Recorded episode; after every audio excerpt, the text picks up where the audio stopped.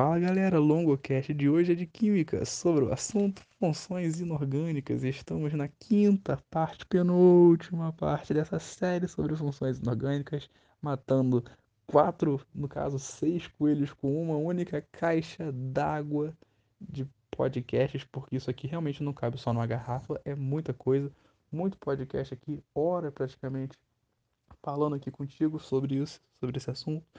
Já sei que você não deve aguentar mais ouvir a minha voz, porém é importante. Não minha voz, mas o conteúdo. Eu também não me aguento, fique tranquilo, não é só você.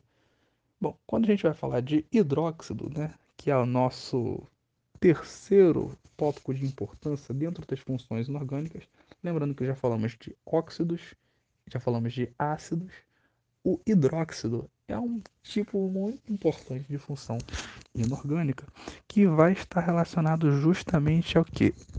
A uma substância, uma entidade química que vai terminar com a chamada hidroxila, OH.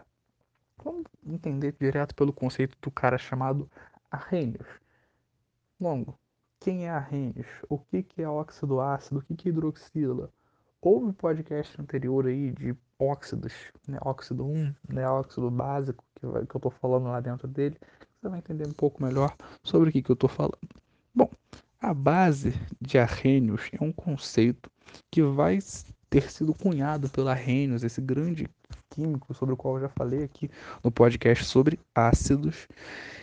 Ele vai dizer que base é toda espécie química capaz de liberar um íon chamado hidroxila ou oxidrila.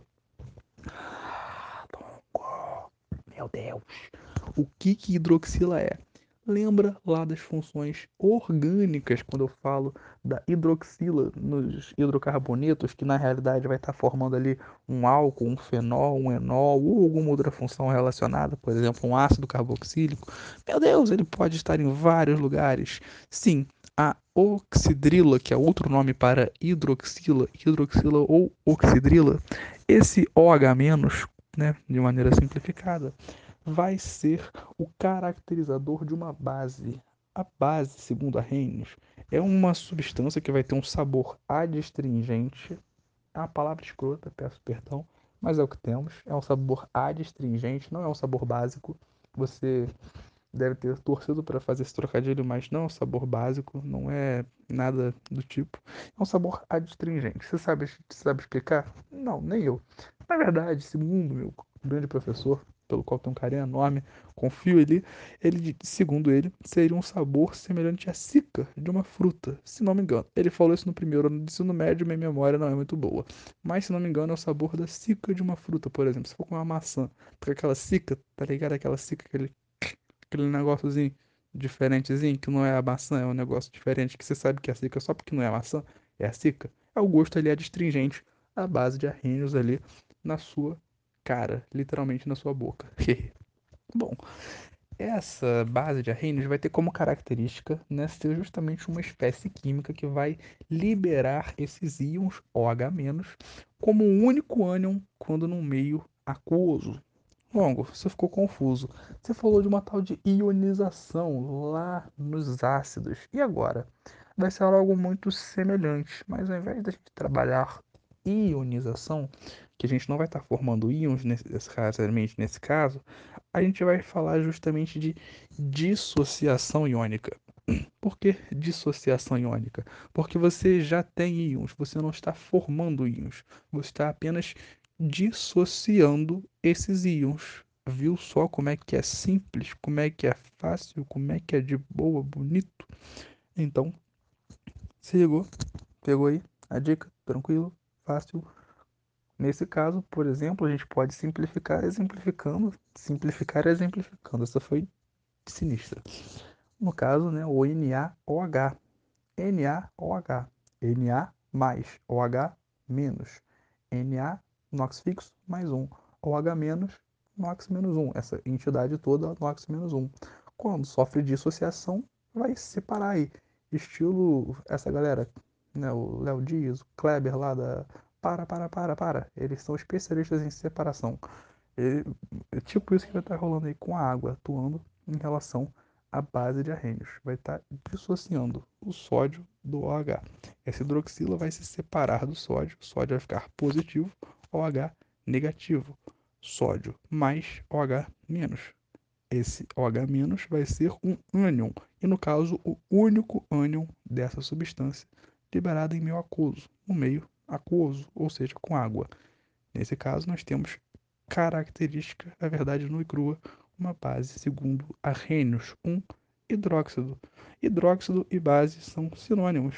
Viu como é que é simples, como é que é fácil, como é que é bonito e de boa? Falei que esse podcast sobre base seria super básico, super rápido, super simples.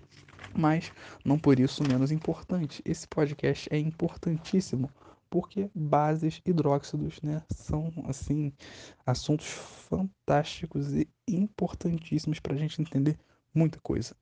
Lá na frente a gente vai ver muito sobre pH, potencial hidrogeniônico, ou ainda o POH, que é menos cobrado, mas também muito importante, se relaciona profundamente. Muita questão vai querer sacanear com isso.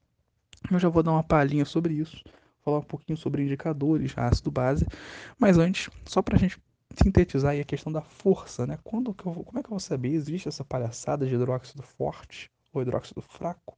Sim, na realidade, os hidróxidos fortes são aqueles formados por metais alcalinos ou metais alcalino terrosos, ou seja, basicamente, grupo 1A, grupo 2A. Tem exceção longo? Claro que tem. Magnésio. O Mg não vai formar um óxido, perdão, um hidróxido forte. Tirando ele, todos os óxidos, perdão, todos os hidróxidos formados com metais do grupo 1A ou metais do grupo 2A vão ser fortes. Em relação à solubilidade, tem uma característica aí? Bom, são solúveis né, em água, basicamente, os hidróxidos fortes, além de um famoso hidróxido de amônio, NH4OH. Bom, NH4OH é importante para a gente justamente porque ele vai estar relacionado à solubilidade. Quanto, quando trabalhamos com hidróxidos fortes, além do hidróxido de amônio, nós vamos estar trabalhando com hidróxidos, hidróxidos perdão, solúveis em água. E bem, a partir desse conceito, nós podemos entender de maneira um pouco melhor o que, que vai estar acontecendo quando nós comparamos esses hidróxidos com os ácidos. Por isso que eu falei que esse podcast já serviria-nos para podermos aproveitar e falar um pouquinho sobre um adiantamento desse conteúdo de ácido base, pH, indicadores, etc. e tal. Bom, quando a gente for trabalhar mais para frente com pH, com essas questões todas, a gente vai entender bem melhor o que, que eu estou falando aqui agora. Mas, para a gente entender de maneira simples, ácido e base são tipo que dois opostos, dois opostos de uma mesma moeda. Tem uma relação muito grande. No caso, essa moeda seria a escala de pH. é, sim, ambos estão na escala de pH. De 0 a 7 nós temos um pH ácido, ou melhor, de 0 a 6.9. O pH 7 é o pH neutro e a partir de 7 até o pH 14 nós temos básico. Bom, por que, que vai de 0 a 14? Eu nunca entendi isso. No podcast sobre isso, pH especificamente, vai tudo ser mais explicado com detalhes, caso está relacionado ao expoente do 10 constante de ionização da água é uma loucura, mas isso a gente vê com mais calma mais para frente. Por hora, minha função aqui é te ajudar a entender função inorgânica. E para entender função inorgânica, isso vai ser importante para a gente pegar justamente o caráter de uma solução através da sua característica de ser básica ou ser ácida. O caráter da solução como ácida vai ser se ela tiver um pH entre 0 e 7. Se ela for de pH entre 7 e 14, ela é básica. Se o pH for 7, é neutro. Qual o pH da água? Pura? 7. A água é neutra. Isso aí, em suma, em essência, em síntese. Se nós formos trabalhar com pH e POH, se a gente for somar os dois, a gente vai chegar a um valor de 14. Longo, por que isso? pH é o potencial hidrogênio-iônico, ou seja, pH, ou seja, o potencial do H. POH, eu não sei nem falar isso direito. Hidroxiliônico. Meu Deus, eu não sei, peço perdão pela minha ignorância. Mas o pOH está relacionado justamente ao caráter de basicidade, alcalinidade de uma solução, de uma solução aí aquosa, por exemplo. Quando nós somamos 0 até 7 e 7 mais 14, todo esse, toda essa reta vai nos dar um valor de 14. Como eu falei, o meu propósito aqui agora não é ser certeiro nos conceitos e explicações, é dar uma base geral do que vai ser importante para a gente dentro dessa escala de pH, para a gente entender ácido e base, suas relações e aplicações que mais para frente vão ser aprofundadas, ok? Quando nós estamos falando com soluções, por exemplo, a gente vai trabalhar com isso muito melhor. Se eu estiver trabalhando, sei lá, se eu acrescentar HCl à água, poxa, HCl, o HCl, obviamente, é um ácido. Se ele é ácido, eu tenho que encontrar, por exemplo, dentre opções de uma resposta de múltipla escolha, por exemplo, qual dos pHs me indica um pH ácido, ou seja, entre 0 e 7. Como ele é um, um ácido forte, eu posso entender com clareza, com tranquilidade, que é um ácido forte. Ou seja, eu acabei de falar isso. Se é um ácido forte, o caráter ácido dessa solução vai ser um caráter de um ácido forte, ou seja, vai ser bem ácido. E quanto mais próximo de zero, mais ácido é. Então, se eu tiver, por exemplo, 5, 4 e 3, pô, admito que 5, 4 e 3 for ser a barra, mas sei lá. Eu tenho 6, 5 e 3 é claro que eu vou optar por um pH 3 para falar do HCl, porque ele é um ácido forte, um ácido bem forte, diga-se de passagem. Enquanto se eu estivesse trabalhando com algum hidróxido. Bom, se eu estou trabalhando com algum hidróxido, né, se eu estiver trabalhando com uma base, o caráter vai ser básico, também chamado de alcalino. Se o caráter é básico ou alcalino, eu vou dizer que o pH dessa solução está entre 7 e 14. Lembrando que quando eu falo entre 7, a gente desconsidera o 7, pensa acima de 7 até 14. Porque se for igual a 7, é neutro. Ok? Bom, quando nós pensamos justamente nisso, nós estamos entendendo um pouquinho melhor do que né, uma das aplicações práticas desse conceito de ácido e base. Longo, isso vai ter alguma utilidade para mim no futuro? Muita. Quando nós formos estudar indicadores, por exemplo, né, a gente tem muitos indicadores famosos, a gente tem a fenolftaleína, o papel de tornassol, o azul de bromotimol. O que, que esses indicadores pra, vão nos representar? Esses indicadores eu vou aprofundar junto da parte de pH. Mas o que, que esses indicadores indicam para nós? Eles indicam, afinal são indicadores, qual é o caráter da solução. Indicadores ácido-base indicam se a solução é ácida ou básica. Se, por exemplo, eu pegar azul de bromotimol e gotejá-lo numa solução aquosa, se ele ficar amarelado, é porque a solução é básica. Se ele ficar mais voltado para um tom de verde, significa que é neutra. Se ele ficar mais azulado, é ácido. Admito que posso ter me perdido na minha anotação, peço perdão, pleno perdão, mas qualquer coisa que estiver errada, eu posso futuramente vir aqui fazer uma errata sem o menor problema. Mas, segundo minhas anotações aqui, futuramente, se tiver algum equívoco, na descrição desse podcast vai ter logo aí uma anotação, mas por via das dúvidas, se não tiver, dá uma olhadinha aí, azul de bromotimol não vai te fazer né, muito problema. Se tiver na solução ácida, vai ter uma cor, se tiver na solução básica, vai ter outra, se tiver na solução neutra, vai ter outra ainda. Essa é a essência do negócio. Os indicadores vão, através de mudanças na sua coloração, indicar justamente qual é a característica dessa solução. Um que já caiu no Enem, fenolftaleína. Quando você colocou ali a fenolftaleína numa substância, numa, numa garrafa com uma substância neutra, você manteve ela ali incolor. Quando você agitou, você simplesmente modificou a cor. O que aconteceu? Houve uma reação que modificou o pH daquela solução. Viu como é que é simples? Super intuitivo até. Mas está relacionado a essa questão dos indicadores.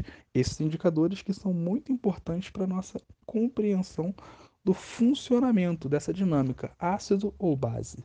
Ácido libera H+, ou, uma linguagem mais bonita, da maneira mais adequada talvez, H3O+. H3O+, e H+, vão dar no mesmo, né, numa maneira mais simplificada de a gente pensar. Tudo é ácido, H+, ou H3+, H3O+. E quando é base, ou seja, quando é hidróxido, quando estamos falando de, de substâncias alcalinas, estamos falando de alguma coisa OH-. OH-, esse grupo hidroxila ou oxidrila, vai nos caracterizar um hidróxido ou uma base, que vai ser, entre aspas, um oposto, né, digamos assim, um arqui-inimigo, um rival do ácido. Super simples. E para nomenclatura, como já falei, super de boa nomenclatura do hidróxido, hidróxido de alguma coisa. Você coloca o nome, no caso o nome do cátion, hidróxido de isso daí. E se o NOx não for fixo, lembrando, se o NOx não é fixo, coloca o NOx em romano. Bom, só aí alguns exemplos, né? A gente pode pensar, no caso, é, é dessa, dentro dessa hidroxila, né? dentro desse hidróxido, por exemplo, o NaOH é o hidróxido de sódio, também conhecido como soda cáustica, muito importante para vários processos. MgOH2, hidróxido de magnésio, leite de magnésia, muito importante também. Esses são alguns dos mais importantes, alguns exemplos aí dentro dessa parte de hidróxidos, sendo que eu acho que você já está saturado dessa solução toda que eu estou tentando trazer dentro de funções inorgânicas. Lembrando que na próxima parte do podcast a gente vai aqui finalizar o nosso estudo de funções inorgânicas dessa série tão maneira que o LongoCast está lançando para você, falando um pouco sobre sais e neutralização, trazendo ainda uma possível é, breve errata sobre algum conceito que possa ter surgido errado por aqui, mas já adianto. Mais para frente, no futuro, é possível que esse assunto volte a ser tratado. Lembrando que só talvez com alguma dica, porque o grosso da matéria de funções inorgânicas já está sendo passado aqui com o máximo de detalhes possíveis. Muito obrigado, espero você na próxima parte falando sobre sais e neutralização. Até a próxima, valeu!